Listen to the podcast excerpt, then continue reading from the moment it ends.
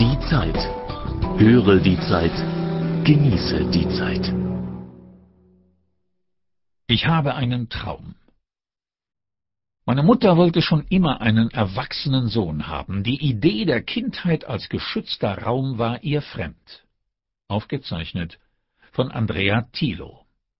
Die Zeitausgabe 20 vom 12.05.2005. Wolfgang Leonhard, 84, veröffentlichte vor 50 Jahren sein berühmtes Buch Die Revolution entlässt ihre Kinder. Eine Innenansicht des Stalinismus. Leonhard, 1921 in Wien geboren, wuchs in Berlin und Schweden auf.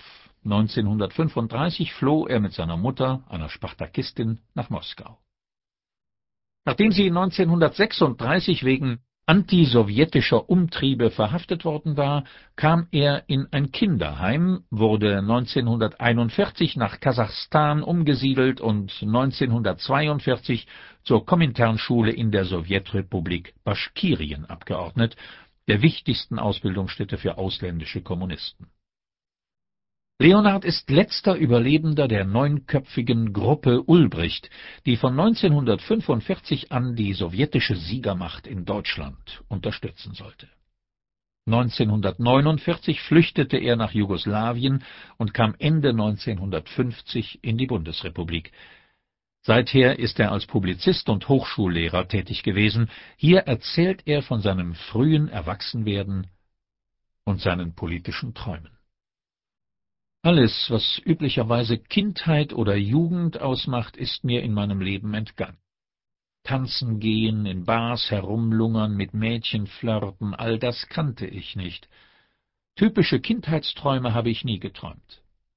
Die Voraussetzungen dafür wären die Geborgenheit einer Familie gewesen und ein Alltag, der Raum für Träume lässt. Ich hatte weder das eine noch das andere, stattdessen durchlebte ich die großen Wendungen der Zeitgeschichte. Meinen Vater, den Dramatiker Rudolf Leonhard, lernte ich erst kennen, als ich 26 Jahre alt war und erlebte ihn nur ein paar Tage lang.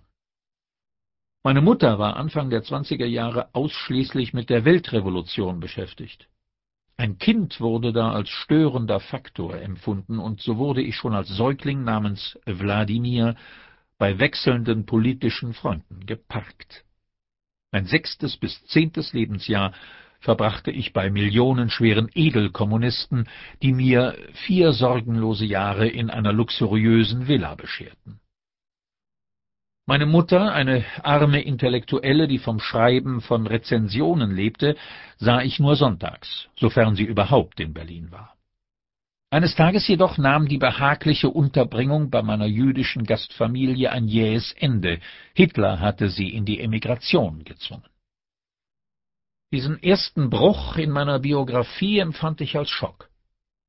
Meine Mutter und ich lebten nun in einer kargen eineinhalb Zimmerwohnung in Reinickendorf West von einem absoluten Minimallohn, den sie sich hart erarbeiten musste. In meinen ersten schemenhaften Erinnerungen sehe ich sie am Schreibtisch sitzen, mit einer Schere über Unmengen von Zeitungen gebeugt. Ich träumte davon, eines Tages selbst eine Schere zu besitzen und ebenfalls Zeitungen zu lesen. Mein damaliges Lebensziel. Gesprochen wurde zwischen uns nicht. Worüber auch? Über kindliche Belange etwa? Die Beschäftigung mit persönlichen Bedürfnissen hielt meine Mutter für kleinbürgerlich und unnötig. Unser baldiger Umzug in die Künstlerkolonie am Berliner Breitenbachplatz öffnete mir das Tor zur Welt. Umgeben von Leuten wie Axel Eggebrecht, Ernst Busch, Arthur Köstler, die dort wohnten, trat die Politik, die ich schon mit meinem ersten Atemzug inhaliert hatte, auch als aktive Betätigung in mein Leben. Ich wurde Mitglied der jungen Pioniere. Meine erste politische Tat vollbrachte ich am 1. Mai 1932. Jedes Mal, wenn Hitler erschallte, skandierten wir Verrecke zurück. Was folgte, war dem aufkeimenden Nationalsozialismus zum Trotz eine glückliche Zeit. Meine Mutter wollte aus mir einen freiheitlich denkenden Aktivisten machen und schickte mich auf eine der aufgeklärtesten und modernsten Schulen, die es damals gab, das Landschulheim Herrlingen. Seit nunmehr siebzig Jahren verbindet mich mit den noch lebenden Schulfreunden von damals eine innige Freundschaft. Wir telefonieren wöchentlich, obwohl wir in der ganzen Welt verstreut leben. Ich weiß nicht, was es heißt, ein guter Vater zu sein, auch gegenüber meinem inzwischen erwachsenen Sohn nicht, weil ich es selbst nie erlebt habe. Aber Freundschaften haben bei mir, vielleicht als Kompensation für die fehlende Familie, stets tiefe Wurzeln geschlagen. Als Hitler an die Macht kam, steckte mich meine Mutter mit zwölf Jahren in den Zug nach Schweden ins Internat, begleitet von den Worten Du bist doch ein erwachsener Junge. Sie wollte schon immer einen erwachsenen Sohn haben. Die Idee der Kindheit als geschützter Raum war ihr fremd. Als ich ihr träumerisch von meinen wunderbaren Ausflügen in Herrlingen erzählte, da erwiderte sie, Junge, wir haben jetzt andere Sorgen, die Nazis sind an der Macht. Da sie in Schweden als Flüchtling kein Visum bekam, nahm unsere Odyssee ihren Lauf. Meine Mutter verfügte über Verbindungen nach Großbritannien und in die Sowjetunion. Es folgte das einzige persönliche Gespräch zwischen uns, an das ich mich erinnern kann. Da ich ja jetzt ein großer Junge sei, solle ich mich entscheiden, ob wir nach Manchester oder nach Moskau wollten. Blöde Frage, rief ich. Natürlich nach Moskau. Schließlich war für mich die Sowjetunion das Arbeiterparadies, das Land, das die Werktätigen geschaffen hatten. Ich hatte mir nie große Illusionen gemacht oder Traumbilder einer idealen Gesellschaftsordnung entworfen. Ich habe nie geschwärmt, sondern lediglich in Kategorien gedacht. So ist der Kapitalismus und so der Kommunismus. Mehr nicht. Binnen 24 Stunden in Moskau jedoch war noch der geringste Hauch von Schwärmerei erstickt. Das Traumland zu jener Zeit hieß ohnehin Schweden, so unendlich viel reicher und gerechter. Wer von Schweden aus in die Sowjetunion emigrierte, konnte nur ernüchtert werden. Überall ruinöse Häuser und Menschen ohne Schuhe, die in Kellerwohnungen hausten. Aber in der Moskauer Karl-Liebknecht-Kaderschule, die ich gemeinsam mit unzähligen späteren Funktionären der DDR besuchte, wurde uns eingeimpft, nicht zu vergleichen.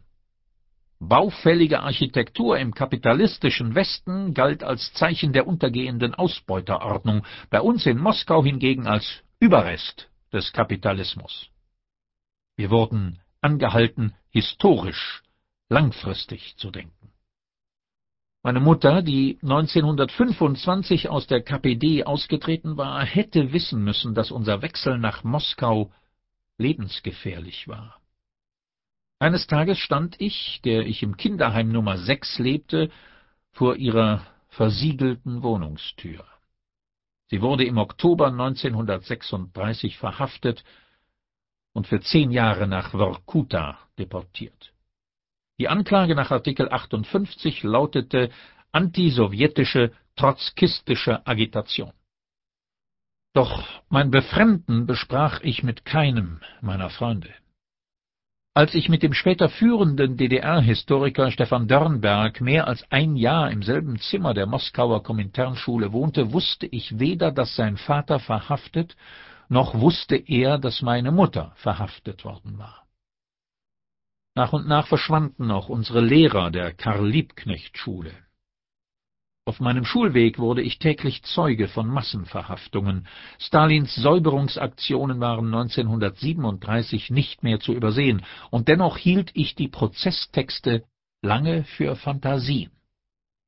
Doch schließlich führten die erschütternden Erfahrungen 1937 zum tiefsten Bruch meines Weltbildes.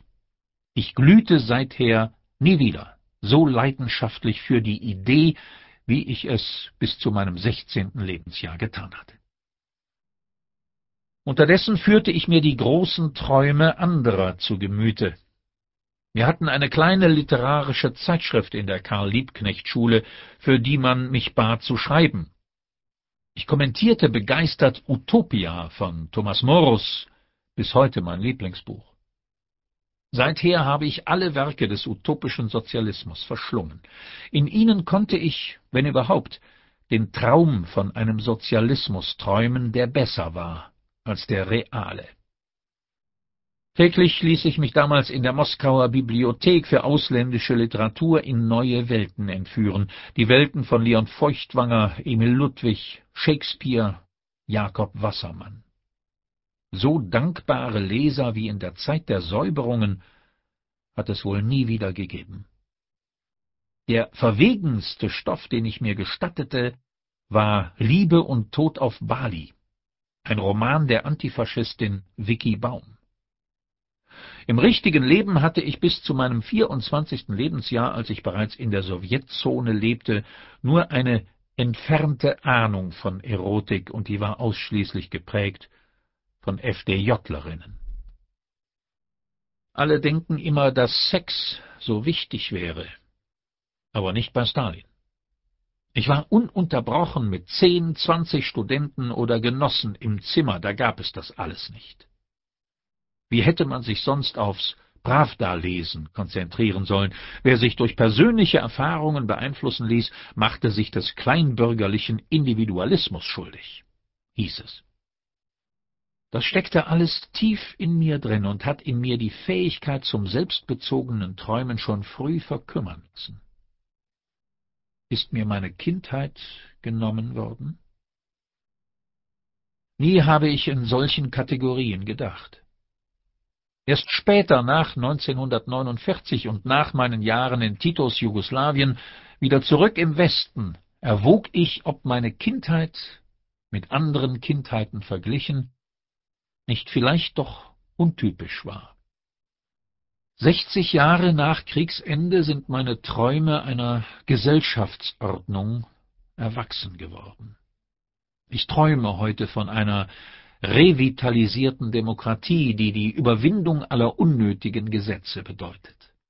Von einer allmählichen Wandlung eines bürokratischen Verordnungsstaates hin zu einer aufklärenden Demokratie mündiger Bürger, die sich mehr und mehr an Entscheidungsprozessen beteiligen, von einer Ordnung, die Gesetze nur erlässt, wenn fünfmal mehr dafür außer Kraft gesetzt werden.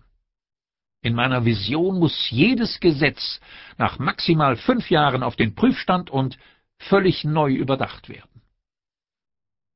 Die Revolution in der Ukraine in diesem Frühjahr, ein Erwachen voller Leidenschaft und Überzeugung, hat uns gezeigt, worauf es ankommt, auf wahre, tief empfundene Überzeugungen. Ich träume davon, sich nicht mit Kleinkram aufzuhalten, im Bestreben, das große Ganze zu ändern. Es ist der Traum von einem politischen Denkprozess.